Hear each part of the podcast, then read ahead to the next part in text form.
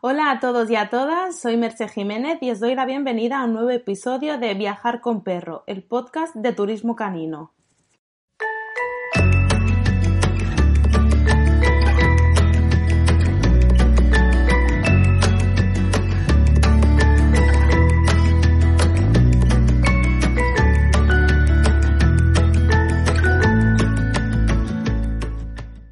En el podcast de hoy voy a entrevistar a una persona todoterreno, porque es educadora canina, tiene una escuela online con un montón de cursos para enseñarte a ti a cómo educar a tu peludo. Organiza actividades en grupo para humanos y perros. Ha hecho paddle surf, doga, que ya nos contará más adelante.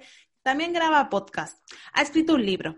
Ha viajado durante meses en furgo con sus perros. Y ahora también se lanza a crear una escuela de negocios caninos. Ella es Patricia Guerrero, más conocida como Pat Educadora Canina. Una de las facetas que más me gustan de ella es que es una persona movida, viajera y que siempre está haciendo actividades y viviendo nuevas experiencias con sus perros. Por eso creo que es la persona más indicada para que nos conteste a la cuestión sobre qué va a girar el episodio de hoy. ¿Los perros disfrutan viajando? ¿Es algo que les hace felices? ¿Qué beneficios tiene viajar para ellos? Bienvenida al podcast, Pat. Hola, Merced. Me, me, he agobiado solo de escuchar todo lo que hago. ¿Para qué te voy a engañar? Pero nada, ahí vamos, creando cosas divertidas. ¿Qué hacemos? ¿Empezamos ya con la pregunta? Sí, es que, no, ¿Sí? primero, antes de todo, para quien no te conozca o por lo que quieras contar un poco de ti, cuéntanos un poco quién eres y cómo has llegado hasta aquí, hasta este momento de tener tu escuela de educación canina y todo lo demás. Pues bueno, yo siempre me presento como una loca de los perros, me, me encantan ellos, eh, cómo son y convivir sobre todo con ellos. Y nada, que mejor que una imagen, o bueno, os lo describo. Aquí está Bongo, este es el origen de todo. Como casi todos los educadores o profesionales caninos, pues siempre hay un perro origen, ¿no? Un perro que nos pone a prueba y que nos hace superarnos. Y pues el mío es Bongo. A raíz de, de él empecé a estudiar y una cosa llevó a la otra y aquí estamos y nada, lo que me gusta sobre todo es, pues eso, todo lo que se me ocurre y lo que creo que puede ser divertido para tanto humanos como perros, pues ala, allá voy. Tú comentas en tu, en tu web, en tu página, que la clave del éxito en la educación canina es crear una relación entre perro y humano que nos haga superar cualquier situación que se nos presente juntos. Y claro, yo pienso, al final viajar es una actividad que se hace en equipo y el objetivo es uh -huh. que ambos, ambos porque pienso en Joy Food, pero igual que todos, todos los que seamos, disfrutemos haciéndolo. Entonces, la pregunta origen de este podcast, ¿realmente un perro disfruta viajando? Primero diré que hay tantos viajes como familias.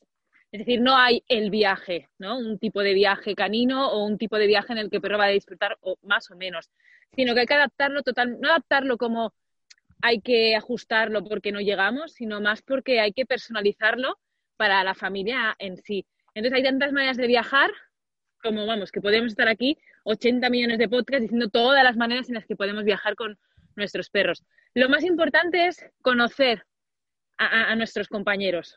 Y cuando digo en plural, porque yo convivo ahora mismo con cinco, he llegado a viajar con ocho en caravana y cada uno con edades diferentes, energías, necesidades, que sí que hay necesidades globales, pero luego cada uno es un mundo. Entonces, lo principal es conocer muy bien a nuestros compañeros y a partir de ahí, pues ajustar el viaje, igual que lo hacemos cuando vamos con nuestros niños o con nuestra pareja o con amigos, y cada uno pues tiene su rol y su manera de ser, pues con ellos lo mismo.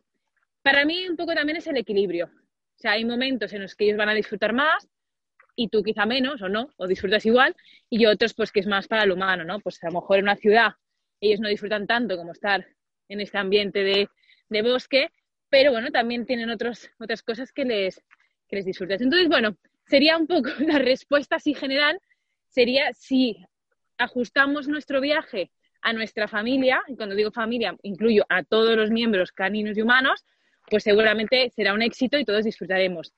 Si hacemos el viaje que nos vienen ganas sin tener en cuenta nada más, pues puede ser que no tiene por qué, que alguno de los miembros, tanto humanos como caninos, pues no disfrutemos igual. No sé si te... me he liado un poco. no, no, sí, perfecto. Es que además, un poco mi siguiente pregunta también va por ahí, porque el objetivo principal de tu proyecto, eh, dicho por tus propias palabras, es crear un equipo entre nosotros y nuestro perro o nuestros perros y que seamos capaces de entender las señales de él para saber cómo actuar en cualquier situación. Entonces, en el tema de viajes o de hacer actividades con ellos, ¿cuáles serían, eh, por ejemplo, estas señales que nos puede dar un perro? Por ejemplo, cuando está incómodo, eh, cuando eh, queremos hacer una actividad o, algo y le da miedo, cuando ya dice no puedo más, estoy cansado o no estoy disfrutando, ¿qué señales nos pueden estar un poco como para reaccionar de decir, ostras, igual aquí no está disfrutando tanto y cómo podemos actuar en, estas situaciones? Vuelvo un poco a lo del principio, ¿no? Que es conocer muy bien a nuestros perros. Las señales por sí sí que tienen un significado, pero también cuidado porque a veces se simplifica mucho, ¿no? Lo de las señales. No, si se lame ya está tal, si, si ya está estresado. Y no, y no tiene por qué. ¿no? Igual que nosotros a lo mejor eh, somos más expresivos en un ambiente, o sea, en una manera u otra, nuestros perros igual. Entonces aquí vuelvo un poco al origen de todo, que es eh, conocer muy bien a nuestros perros. Por ejemplo, Abel, que no está conmigo porque lo he sacado por turnos, es muy gruñón. Él todo gruñe con todo. O sea, eh, pasa una mosca que le molesta, gruñe. Pues, no es que no le haga caso cuando gruña, pero sé que su gruñido no significa lo mismo que el gruñido a lo mejor de Bongo. Porque Bongo, si gruñe, es porque realmente hay algo que le está incomodando muchísimo. Entonces aquí la señal es la misma, porque al final es un gruñido. Y al final yo, eh, mis señales favoritas son el gruñido y, y, que se revuelquen. porque el gruñido te da un montón de información de lo que está incómodo, ¿no? Y, y puede ir ajustando todo lo que vayas haciendo con tu perro. Entonces es muy importante, por ejemplo, hacer caso a esos gruñidos. Yo siempre pienso en humano, ¿no? Lo, fácil que sería convivir con, entre humanos si cada vez que a alguien algo le sienta mal o no le gusta o está incómodo, te lo dijera. Pues los perros lo hacen. te gruñen cuando no están cómodos, ¿no? Pero ¿qué pasa? Que el humano pues inhibe, le riñes, es que ese perro no puede gruñirme, ostras, te está diciendo que no está cómodo. Entonces, va, que me estoy enrollando por todos lados. Pero la cuestión es que tenemos que conocer muy bien a nuestro perro, saber qué señales da en cada situación y también saber cuál es su límite, pero no para pasar el límite, sino saber qué, cómo le, le está afectando esa situación. Yo siempre digo que las situaciones no son las que generan estrés, sino son cómo las gestiona el individuo. Y cuando digo individuo no me refiero solo a perros, sino también a humanos. Pues, por ejemplo, todo lo que has estado diciendo, pues otra persona a lo mejor le da un colapso y yo lo disfruto muchísimo, ¿eh? porque mi manera de, gestionar la vida es esa. Pues con los perros pasa igual. El viaje en sí no es lo que estresa, es las herramientas que tenga ese perro para, para gestionar todo eso. Como os decía al principio, yo viajo con mis perros siempre. De hecho, hace dos semanas que volvimos de estar un mes en caravana con todos ellos y hemos hecho de todo. Hemos estado por la montaña, hemos ido a ciudades, a casa de amigos, a casa de mis padres, incluso hemos ido a escoger un cachorro con todos los cachorros allí. ha habido situaciones de todo tipo. Ellos, como durante todo el año dedico mucho tiempo a darle herramientas de vida, pues las han gestionado muy bien. Y, pero sí que ha habido momentos de decir, vale, Domi, fuera. Bueno, fuera. Domi, que se vaya a descansar. Porque le conozco a él, pero a lo mejor Vespa mi, border collie, mm. ella no, ella está la mar de a gusto y la veo disfrutar. Entonces, ¿por qué se, eh, pues Vespa lo puede, quiere estar aquí? Entonces, bueno, que no es tanto la situación, sino nuestro perro en, en particular.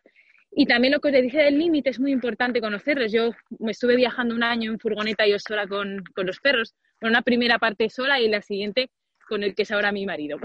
Esa es otra historia de, de salseo. Pero bueno, que, la, que cuando viajaba con ella, yo realmente también decir que cuando viajas conoces aún más a tus perros, porque les estás conociendo en un contexto diferente al que estáis acostumbrados. Igual que entre humanos, pues te conoces mucho más. Y bueno, en una de las situaciones yo iba por, yo iba como el circo, ¿no? Por cada ciudad haciendo mis clases no, ha llegado, Pata, llega a la ciudad. Entonces hacía mis quedadas carinas, las clases y tal. Claro, mmm, era un contexto diferente. Vespa, pues llegó un momento que entre, ya hacía calor, llevábamos ya como seis meses viajando, pues ella no dormía bien por las noches porque ya empezaba a hacer un poco de calor y ella empezó a reaccionar, cosa que no había hecho nunca. Ahí vi dónde estaba su límite en ese aspecto, ¿no? Decir, ostras, es que está cansada, llevamos ya muchos meses con muchos perros, muchas familias, mucho todo, pues quizá ese es el momento de retirarme. Y de hecho, acabé la expedición antes porque ya veía que ella no estaba disfrutando. Pero ella en particular, Bongo estaba la madre tranquilo, mm, disfrutando como un enano. Entonces, bueno, no sé si te estoy contestando o estoy haciendo que la gente tenga aún más, más preguntas. No, porque aparte, claro, yo también te iba a decir, es que, claro, además, eh, para muchas personas, el momento de vacaciones y de viajar es el momento que tienen para estar más con sus perros. Entonces, al final, ¿en qué favorece la relación con nuestro perro el que hagamos con él muchas cosas juntos? O sea, yo no te digo que tenga que ser siempre haciendo cosas, pero el que estemos tiempo juntos y en muchas ocasiones solo podemos durante nuestras vacaciones. Para mí el tiempo es más tiempo de calidad. Mm. ¿No? Y tiempo de calidad no me refiero a estar haciendo cosas, como bien dices, ¿no? Ahora hemos tenido, tenemos una tendencia ahora, hemos pasado de que el perro daba la vuelta a la manzana aunque ahora el perro está todo el día pensando, haciendo tal, actividades, y está bien, pero es una pequeñísima parte de, su vida. Igual que nosotros, nosotros está guay hacer cosas, ¿no? Las que somos muy empollonas, pues estamos siempre estudiando, pensando, ¿no? Ahora estudio cocina y piano, ya. pero realmente también es necesario que haya momentos de simplemente estar o pasear. Yo estoy ahora paseando con ellos y no nos estamos hablando. Cada una está él está oliendo, bueno, ellos están oliendo y yo estoy aquí hablando contigo. Entonces, bueno, que hay momentos un poco para todos y el tiempo tiene que ser de calidad y un poco de todo también, porque hay veces cuando viajamos es muy difícil dejar solos a los perros, ¿no? Sobre todo si viajas en furgo o viajas en un transporte que tus perros no se pueden quedar dentro. Entonces tendemos a estar por eso 24 horas durante los días que sean. Y eso, cuidado, porque si, nuestro perro tiene una tendencia a tener problemas con la soledad, eso puede agravarse. Entonces, bueno, que... El post, ¿no? ¿Quieres decir? El post y el, y el durante. O sea, durante el viaje también buscar momentos en los que él pueda estar solo, o jugando solo, o tranquilamente descansando y tú en otro sitio, aunque sea en el mismo lugar, ¿no? Pues claro, como decíamos, hay tantas maneras de viajar, si estás en una casa rural, pues a lo mejor él se queda en la casa y tú te vas, pero claro, ahí también hay un entrenamiento previo, que él esté acostumbrado a estar en un lugar desconocido, no de repente llegar allí, venga, te enchufo aquí y aquí te quedas. Entonces, bueno, el tiempo si es de calidad mejora muchísimo. De hecho, mis puntos de inflexión, bueno, para quien no lo sepa, Bongo, aquí el señor mayor, él era un macarra total. De hecho, por eso me dedico a esto. Y lo que nos cambió la vida fue un viaje que hicimos juntos. Porque estuvimos muchos meses, pues eso, ¿no? Con, además lo hice pues de la manera tradicional, por decir una manera, ¿no? De, pues eso, pues si collar, que si no sé qué, tal, cosa que ahora, pues con lo que sé, ya no me arrepiento de todo eso, ¿no? Y bueno, que me enrollo por otras cosas. La cuestión, que estuvimos mucho tiempo entrenando y, y, dedicando tiempo pues al adiestramiento y a todas las mandangas ¿Qué pasa? Que llegó un momento que estábamos totalmente desconectados, porque estábamos hasta las narices el uno del otro, ¿no? Uno con su macarrismo y la otra con sus exigencias. Y, un viaje que hicimos, además, mm, muy tonto, fuimos a ver a la familia y tal, y ahí decidí, ah, estamos de vacaciones, no vamos a hacer nada. Pues ese viaje fue un antes y un después en nuestra relación, porque realmente empezamos a convivir y no tanto comandos o ejercicios o actividades. Entonces también el viajar si lo hacemos de una manera de convivencia, pues es súper beneficioso para ambos. Claro, me imagino que igual también eh, tú en tu rutina o en tu día a día también, si tienes un mal día en el trabajo, si llegas a las tantas, si eso también, el cómo estés tú, debe afectar la relación. Entonces, igual el mood vacaciones y relax a todos, a todos les viene bien, ¿no? Bueno, eso es vital. De hecho, yo en todos mis cursos, aunque sean de educación canina, hay mucha educación humana y sobre todo de psicología, que realmente la persona pues aprenda a gestionar sus emociones, porque estamos pidiéndole a los perros que gestionen las suyas y nosotros no gestionamos las nuestras. ¿no? Estamos ahí, pasa cualquier cosa nos agobiamos, chillamos, nos frustramos. Y eso es importante que, la persona lo, lo sepa gestionar. De hecho, ya que vas por ahí, eh, doy paso a mi siguiente pregunta, que es que en tu web, aparte de un montón de artículos imprescindibles para todas aquellas personas que quieren compartir ocio con sus perros, también tienes mini cursos y entre ellos hay uno especializado en viajar con perro, donde das herramientas a lo humano, pues de educación canina, de cómo se comunican los perros y de, también de gestión emocional para que el viaje sea todo un éxito. Y es que parece que siempre cuando estamos hablando de viajar con perro nos centramos en cómo preparar al perro. Igual nos olvidamos a cómo nos tenemos que preparar los humanos. Total, total. Bueno, de hecho yo cada vez voy más al humano. o sea, creo que realmente, eh, como decíamos al principio, ¿no? es cómo vivas las cosas, no lo que te pasa en sí. O realmente si tú vives algo, pues yo qué sé, majete, ¿eh? la misma situación, tu perro de, repente ladra a alguien que viene y tú te lo tomas con calma, no pasa nada, eso y ni se te olvida. Puede ser así o puede ser que te quedes ahí totalmente enfrascado en eso, que ha ladrado, que es agresivo, y todo eso no solo te va a afectar a ti, sino también a tu perro. Entonces, claro, en los viajes hay mil situaciones que te puede pasar, pero mil. Y, y ya no solo a nivel con los perros, sino que cuando ya también como depende cómo viajes. Yo que viajaba sola en furgoneta, pues me pasó de todo. Y, ya no solo era gestionar los perros, de hecho, yo creo que ellos lo de menos, era gestionar pues dónde duermes, qué haces, ahora dónde haces la clase, ahora te llueve, ahora, pues todo eso también requiere que tú gestiones bien eh, la improvisación y el hacer. Y el viajar tiene implícito eso, ya, ya lo sabes, ¿no? De, de, puede pasar mil cosas. Entonces, que tú tengas esas herramientas para poder enfrentarte creo que es vital. Y ya no solo en el viajar, sino en, en todo. O sea, y ya te digo, yo cada vez lo veo más claro que, que el cómo tú vivas las cosas y cómo manejas las situaciones es lo que marca que ellos estén bien o no tan bien. Sí, aparte influye un montón, pero yo con Futa me lo veo que en épocas en las que yo estoy peor, él está peor también. Y en épocas en las que está mejor, está mejor él.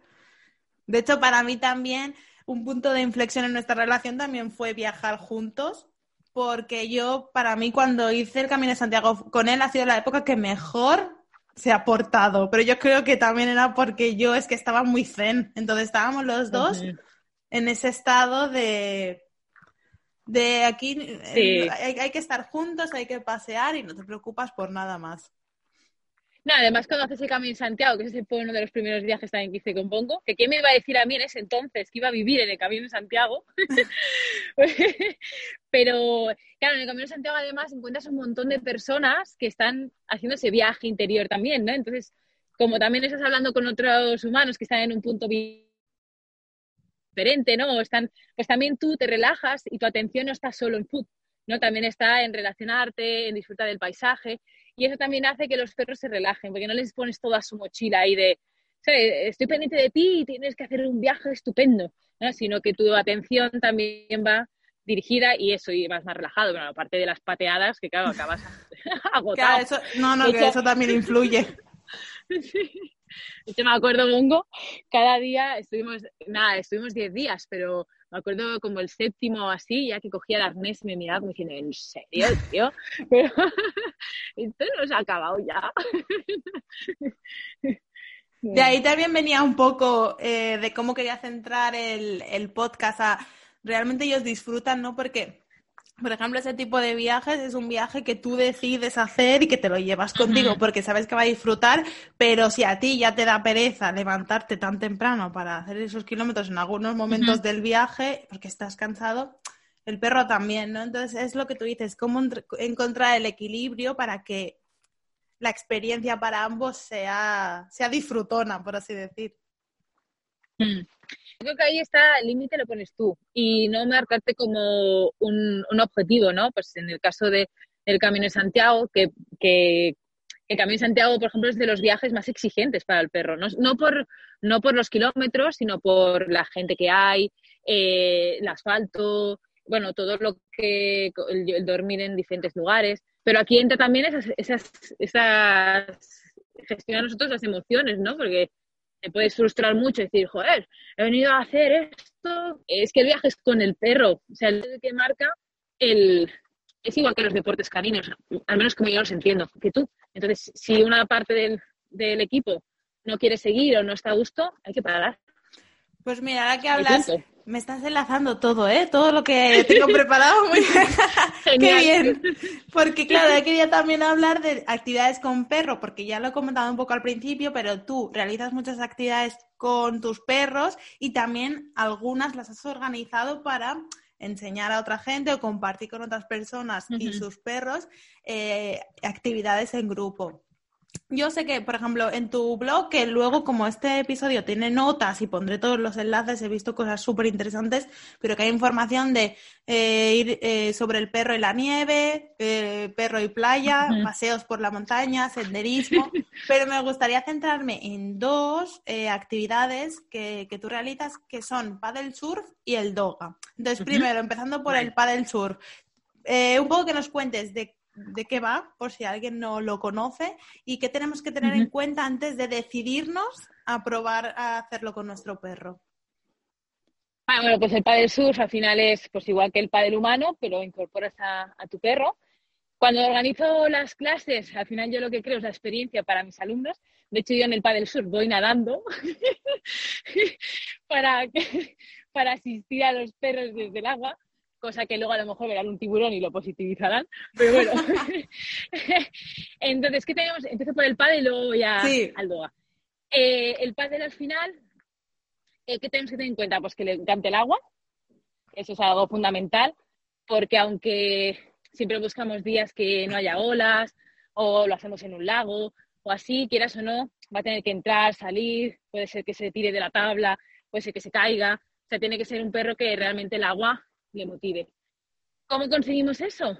Bueno, ¿cómo lo sabemos? Pues seguramente ya hemos ido a la playa alguna vez y ya lo hemos visto claro, si nuestro perro disfrutaba o no. Y luego, por otro lado, podemos también positivizarlo en casa. Por ejemplo, con una, podemos coger una, una piscinita pequeña y empezar con el agua, luego progresivamente. Y luego está el movimiento. Al final es un ejercicio propioceptivo, es decir, propiocepción, para quien no lo sepa, es la conciencia corporal. Entonces, ¿qué pasa? Que si no, nuestro perro no tiene mucho equilibrio ni conciencia corporal, lo va a pasar bastante mal, porque no va a saber cuando se ponga la tabla y tenga que mantener el equilibrio, se va a agobiar. Entonces eso también lo podemos entrenar y no, no hace falta estar en el agua. Podemos poner una tabla o podemos poner algo inestable e ir haciendo progresivamente. Y luego juntarlo todo. Y luego sí que cuando hagamos la actividad, si puede ser con un profesional que esté asistiendo a la actividad, pues en mi caso yo estoy en el agua, voy dando premios a los perros desde el agua, voy asistiendo a todos eh, y bueno, poco a poco los perros lo van disfrutando. La verdad que eh, los perros lo disfrutan mucho cuando, cuando se hace bien y se hace progresivo. También decirte que hay veces que he organizado, además yo lo digo claro a mis alumnos, si no se puede, no se puede. Y hay perros que se han quedado en la orilla y tan felices de la vida y no pasa nada. Es porque también la expectativa del humano es yo quiero hacer el sus con mi perro y, lo que queremos es que lo disfrutemos todos. Y si no se disfruta, pues ya no, no se hace y no pasa nada. De hecho, por ejemplo, de, los piracanes, que son mis perros, con Domi no se me ocurriría hacer el surf. Domi es el grande, el grande de puntas blancas y negras y el tío es un cagón en el agua. He conseguido ahora que se meta y se moje las patitas hasta la barriga. Eso ya, eso ya es como el super mérito. En cambio, pues Bongo le encanta, se pone, se tira del agua, se vuelve a meter en la, en la, en la tabla. Y aquí también cuidado porque él le gusta, pero él tiene 12 años y ya hay cosas que no. Entonces aquí también material adecuado, salvavidas, eh, activar la musculatura, que es algo que no tenemos en cuenta en los deportes. Antes de hacer deporte, igual que nosotros calentamos, los perros también. Entonces en paddle surf, que es un deporte, además bastante exigente, vamos a activar la musculatura. ¿Cómo se hace eso? Bueno, estoy aquí enrollando un montón, ¿eh? No, no, no, pero es genial. No, no, eso es lo que... Para eso estás aquí. ¿Cómo activamos la musculatura? Pues, por ejemplo, para activar la musculatura lateral, haremos una vuelta hacia un lado o hacia el otro, o hacer zigzag. Luego, para activar el core, es decir, las abdominales, pues haremos un sienta, un tumba. Caminaremos antes, no vendremos directamente del coche a meternos en el agua. Y luego un masaje activante, que este depende, porque si el perro es muy excitable, pues podemos ponernos como una moto. Pero es un masaje como a contrapelo. Un poco como si hicieras una frega. ¿Sabes cuando tienes mucho frío que, sí, sí, haces así? Pues lo mismo. Eso a los perros hace que se, que se active la musculatura. Así ya estará el perro preparado pues para lo que venga. En este caso, pues para ponerse en el agua y, y surcar los mares. Sí, yo por ejemplo creo que es algo que me da, me da pena que no voy a poder compartir con Food, porque es que ya lo doy por perdido, porque a él no le gusta el agua, lo pasa mal y no, no es algo que vaya a poder hacer con él. Al final es lo que tú dices, ¿no? También tú tienes unas expectativas y yo, como yo sé que no se van a cumplir, pues ya directamente prefiero hacer otras cosas con, con él. Eh, que por ejemplo, aquí va, que te quería preguntar el tema del doga, porque mira, igual a eso sí me puedo, sí me puedo apuntar. Entonces, sí. cuéntanos. Pues a ver, el doga, además, el doga nació así como algo que me llamó la atención y ahora mismo somos 18 profesionales por toda España impartiendo doga. Pasa que la web aún está todo en construcción, aunque bueno, a lo mejor cuando salga este podcast ya está todo bien, Pondremos el bien link, puesto. si a alguien le interesa. Ahí está. Entonces, bueno, lo, lo, digo porque seguramente cerca de su ciudad pueden tener a alguno de mis compañeros impartiendo yoga y lo pueden vivir en, en, primera persona si nos dejan pues toda la situación que estamos viviendo. Bueno, el yoga al final yo lo, resumiría como una manera de relacionarnos con nuestros perros desde la calma. De hecho, ahora, si yo no estuviera hablando contigo y estuviera paseando tranquilamente, concentrada en mis perros, ya estaría haciendo yoga. Porque tendría mi conciencia plena ¿no? Mi, mi, atención plena en mis perros, en la naturaleza y en lo que estoy viviendo. Entonces el dog al final no es tanto la postura, que es un poco lo que se ve, ¿no?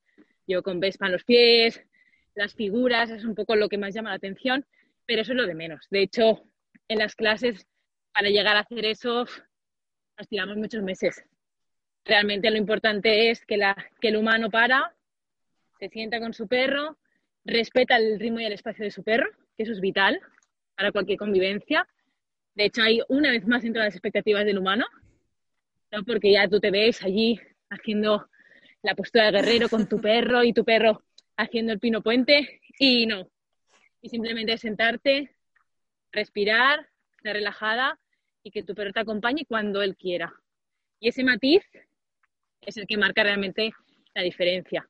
Luego, a partir de ahí, pues me encanta enseñarle a la gente pues la musculatura, como hablábamos antes, eh, masajes, maneras de respirar con ellos, mmm, estiramientos, todo muy superficial y muy de usuario. No estamos hablando de rehabilitación ni nada así, sino que es todo pues como si tu pareja te da un masajito en el sofá, pero con conciencia, o sea, encima has estudiado cómo hacerte el, el masaje superficial. Pues así. Entonces, bueno, son sesiones muy cortitas, cuando hacemos Dogan sí, pero para mí es más una manera de relacionarnos con nuestros perros, desde la calma, desde la cero exigencia, desde el compartir el momento y sobre todo lo que yo creo que marca toda la diferencia es el respetar su ritmo y su espacio. Esto es algo que a los humanos nos cuesta mucho, no solo con los perros, sino con todo.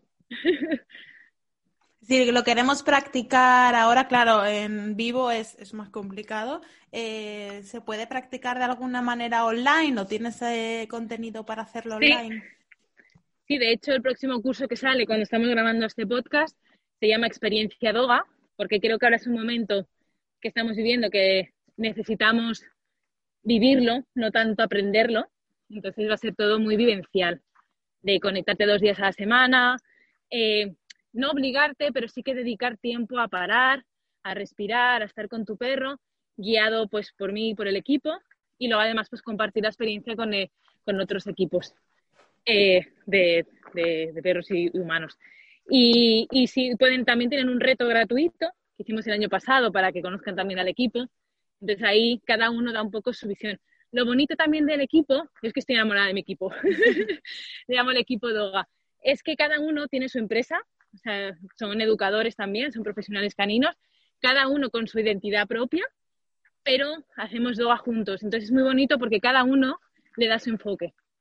Pues eh, algunas más desde la meditación, otros más desde la actividad o el deporte, otros más desde la modificación de conducta. O sea, es súper bonito porque cada una le da, bueno, cada uno, porque también hay chicos, eh, le da un enfoque distinto. Y está genial porque lo bueno es que es para todos. ¿no? Aquí sí que no es como el del Sur, sino yoga es para todos porque se adapta, o sea, se hace, se ajusta totalmente al equipo que tenemos delante. ¿Sabes? No hay distinción de ningún tipo, ni de edad, ni de color, ni de forma física, ni de nada. Y además para practicarlo entiendo que necesitamos una estrella para nosotros y poco más, o hay algo que necesitemos tener. O ni, o ni eso, podrías estar sentado en el sofá y estar practicando yoga. O sea, al final, eh, la historia es tener la atención plena en lo que estás haciendo. Entonces, claro, si estás viendo la tele y tocando a tu perro, pues no, porque tienes atención en otras cosas. Pero si estás totalmente concentrada en tu perro, en lo que estáis viviendo, en, en atentas señales, ¿no? Que decíamos antes de cuándo paro, cuándo sigo, cuándo hago, entonces sí, entonces sí que estás practicando yoga. Y no hace falta esterilla, puedes estar en el bosque, puedes estar pues en el sofá o donde sea. Y mirando un poco también al tema de, viajes otra vez, eh, porque tú antes ya nos has adelantado, pero tú te has recorrido norte y sur de España en furgoneta con tus perros. Y sé que tienes un, un vídeo que hablas de 20 aprendizajes que has obtenido ah, de todo este viaje. Pero ¿nos podrías decir al menos, pues, así los tres más importantes o tres o cuatro, los que, lo, lo que más te haya quedado impregnado? Madre, que yo que estoy muy despistada y ya no me acuerdo qué dice ahí. Bueno, pues, a, pues ah, sí, sí, vamos allá, vamos allá. Vale, empiezo por los, eh, los aprendizajes caninos. Pues bueno, un poco lo que decíamos al principio, ¿no? El viajar es lo que te va a hacer conocer más a tu perro y las cosas que no vayan tan bien como pienses, en vez de agobiarte, apúntatelas y el resto del año ayuda a tu perro a superarlas o, o luego el próximo viaje lo gestionas diferente. Pues si sabes que tu perro en la ciudad lo pasa mal, pues a lo mejor no te vas a Roma capital y te vas a unos pueblitos y cuando vas a Roma pues se queda tranquilamente en su casa, yo qué sé. Así vas un poco ahí. Eso a mí, para mí fue un aprendizaje brutal de eso, ¿no? De verles en diferentes circunstancias y gestionarme yo de no decir, no, esto están aquí por mí. Esto es algo que yo me repito siempre, cuando mis perros la lían parda, que la lían mucho también, pero esto siempre pienso, están aquí por mí, ¿no? He sido el humano que yo le he obligado, entre comillas, a estar aquí, con lo cual, ¿qué le voy a pedir? Es lo que hay. y luego, a nivel humano, es un autoaprendizaje, o sea, un autoconocimiento tan bestia que también hay que estar preparado, porque el día a día, eso también ha pasado en el confinamiento, ¿no? En el día a día tenemos un montón de distracciones, ¿no? como decíamos antes en el DOGA, ¿no? Estamos que la tele, el móvil, el no sé el tal, eh, vamos a tomar algo con uno, vamos. Entonces, claro, todo ese ruido hace que no nos enfrentemos realmente a nosotros. Pero cuando viajas, y además si viajas solo con tus perros, todos los oscuros salen, todos. no se queda ni uno. Y claro, hay que estar preparado para que eso pase, porque la, mochila la llevas siempre contigo. Entonces, para mí fue un autoconocimiento brutal y yo decidí, por ejemplo, cada vez que me salía un oscuro, lo voy a, lo voy a trabajar y me lo voy a quitar. Entonces, yo qué sé, pues complejos con el cuerpo, eh, sentirme mal a lo mejor por personas que no tenía que tener cerca. De verdad, hice como un limpieza. Reset. ¿No? Y, reset. Y me enfrenté a cosas pues que en el día a día no, no haces. Entonces, eso hay que tenerlo en cuenta. Que hay veces que viajamos por huir y en realidad al revés. Te estás metiendo en la boca del lobo. Te estás metiendo ahí en. Te estás encontrando casi en realidad. Ahí está. Sí, sí, totalmente. Esa sería la palabra, sí, sí.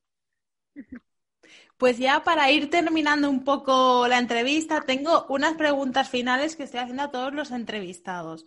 Eh, un poco para que nos contestes pues lo primero que se te venga a la cabeza y así podemos apuntarnos ciertas recomendaciones. Y luego también te dejo un poco de espacio para que te puedas despedir y contar lo que quieras, puedas contar de futuros proyectos o lo que quieras. Entonces, aquí van las preguntas. ¿Cuál es el destino más dog friendly en el que has estado? ¿De ciudad o de naturaleza? Lo que tú, un destino en concreto o una zona que creas que para ir con perro nos la recomiendas 100%. Vale, eh, a nivel urbano, eh, no sé, también para mí más, o sea, Barcelona, no he encontrado Gijón, por ejemplo, sí que tiene fama de ser más dog friendly, pero la, yo cuando me digo, también voy a definir lo que para mí es dog friendly. Para mí dog friendly no es solo que me dejen entrar en los lugares, sino que la cultura canina que haya en ese lugar realmente sea mirando por el bienestar de los perros y se note en el paseo, pues no sé, es que me fijo mucho en todo. Entonces, collares, maneras de relacionarnos con los perros, yo me fijo en todo. Entonces, por ejemplo, mm, Barcelona, no he encontrado otra ciudad también es que soy de allí y, y, a lo mejor he convivido más allí, pero también, pues ahora estoy viviendo en Galicia, he viajado por toda España y como ciudad no he encontrado todavía una ciudad que la cultura canina esté más avanzada. Porque Madrid también tiene muchos lugares dog friendly, quizá incluso más que Barcelona, pero la cultura canina no la noto igual. Entiendo que también por la cultura dices de la gente, ¿no? Sí, sí, sí. Porque a veces los ayuntamientos eh, ponen ciertos, porque en Barcelona, por ejemplo, hay ciertas cosas que dirías, uy, Barcelona no es tan dog friendly porque no puedes estar con los perros Y tú te refieres también al ecosistema de la gente, ¿no? A la gente. Exacto, exacto. Por ejemplo, el País Vasco sí que tiene mucho más regulada nuestra profesión y tiene muchas más cosas para eso. O sea, eso también sería un lugar para mí bastante dog friendly. Eh, Cataluña, desde que me fui, yo hace que no vivo allí, pues, pues ya era cuatro años o sí, porque entre el viaje y todo, tres o cuatro años. Ha desmejorado muchísimo a nivel de perros. Yo cuando vivía allí y además hacía clases, eh, realmente se respiraba otro ambiente respecto a los perros. Ahora las últimas veces que he ido, aparte de todo lo del COVID y tal, joder, perdón, ¿eh? Sí, no. pero ah, de hecho me he entristecido, incluso te diría que he sacado alguna lagrimilla de frustración de decir en qué se ha convertido mi ciudad, ¿no? A nivel de, perro. Y ya te digo, y hay otras ciudades como Gijón que tienen mucha fama de dog friendly, pero en realidad de dog friendly tienen lo que yo de otra cosa. O sea, sí, a nivel marketing y de ciudades está muy bien y los, y los locales puedes ir, pero la cultura canina, eh, bueno, aún le queda bastante soy, muy cañera, ya, no sé, es que digo lo que me viene. Y luego a nivel de naturaleza, por ejemplo, Galicia eh, tiene lugares increíbles que puedes ir con tu perro y la gente está pues como más relajada, no tanto como pues, por ejemplo Cataluña, para nivel de mm, urbana bien, pero luego está todo pues aquí no puedes, aquí tal, aquí cual y, y estás agobiado con el perro a mm. todos lados así como, mm, me estoy enrollando, perdón, ¿eh? pero así como eh, el poder ir con tu perro pues a comprar o así es relativamente más fácil que en otras ciudades, luego cuando quieres vivir de la naturaleza con tu perro en Barcelona, por ejemplo, o alrededores, es mucho más complicado que, por ejemplo, en Galicia. Galicia, por ejemplo, eh, a nivel de locales es nefasto, pero nefasto, pero en cambio a nivel de naturaleza eh, pues es mucho más cómodo que otras comunidades.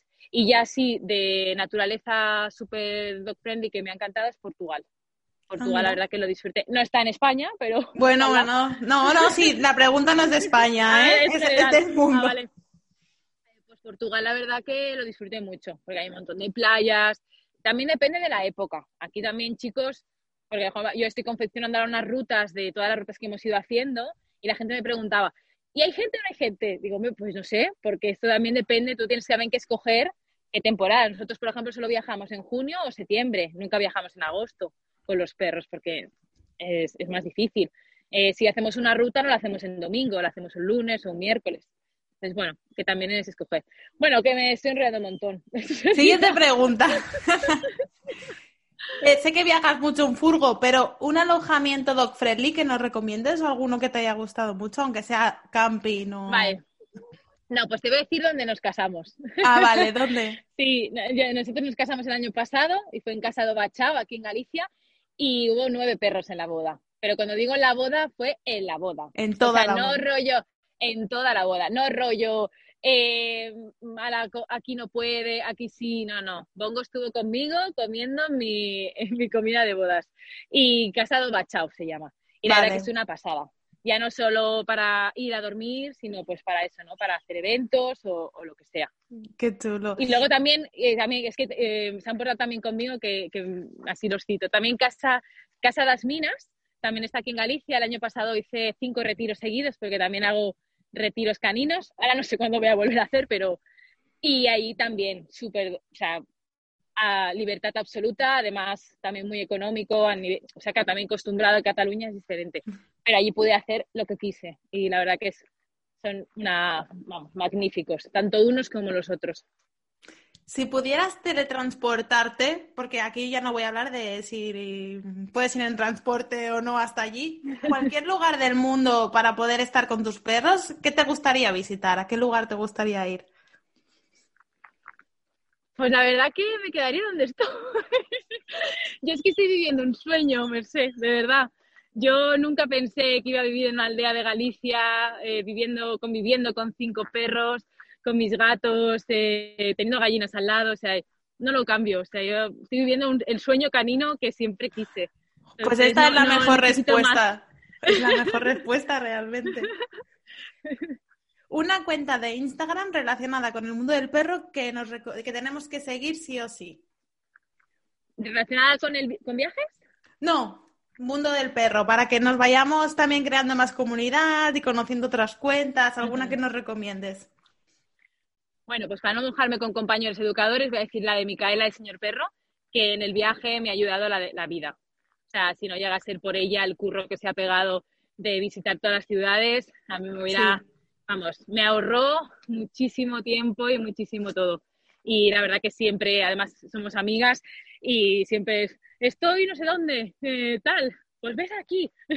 Entonces, esa para mí ha sido como, es mi lugar donde consulto todo, donde siempre que voy a hacer alguna ciudad, allá que voy. De hecho, ahora cuando ya haya salido este podcast, ya habrá salido el de Micaela también, que he tenido el placer de hablar. Sí. Así que no sé. engañado! ¡Qué bien! y ya lo hemos hablado antes, pero bueno, por, por resumir simplemente, ¿qué es lo mejor de viajar con perro? Lo mejor. Pues la verdad que el, el verles descubrir cosas a mí es que me encanta ver enseñar, o sea, ver aprender a cualquier especie, ¿eh? me pasa con humanos y con perros, pero verles aprender, pues yo que sé, ir a una excursión y ver que superan un, un puente que está ahí colgado, un puente colgante de esos, pues me, me, me encanta. Entonces, claro, en un viaje hay muchas situaciones nuevas y les vas viendo cómo van aprendiendo y cómo lo van superando y a mí eso me, me encanta. Pues esta era la última pregunta. Entonces ya hemos acabado. Te dejo espacio por si quieres comentar alguna cosa o despedirte como quieras, lo que tú quieras. El micro es tuyo. Venga. Pues nada, yo animaría a todas las personas que nos están escuchando, a todos los humanos, porque me gusta mucho poner a todos en el mismo, en la misma línea, que se animen, sobre todo a las, a las mujeres, porque al final nos da un poco de miedito, ¿no? A veces hacer cosas solas y dejamos de hacer tal, siempre con seguridad, pero me gustaría desanimarlas a, que salgan ahí y descubran lugares nuevos, que no les dé miedo, que al final todo se va solucionando y que lo disfruten sobre todo. Que no es una cuestión de llegar aquí o hacer tantos kilómetros, sino es una cuestión de disfrutar lo que vives en, en el momento. Pues muchísimas gracias, Pat, por aceptar la invitación y poder hablar contigo y, aprender tanto de ti. Muchas gracias. A ti, cariño, gracias. Y gracias también a todas las personas que estáis escuchando este podcast. Si os, si os ha gustado, nos ayudaría muchísimo pues que lo recomendaras a otros viajeros perrunos. Y recordaros que en www.turismocanino.es podéis reservar diferentes experiencias dog friendly para llenar vuestros viajes con perro de un montón de planes para hacer en familia. Hasta el próximo episodio.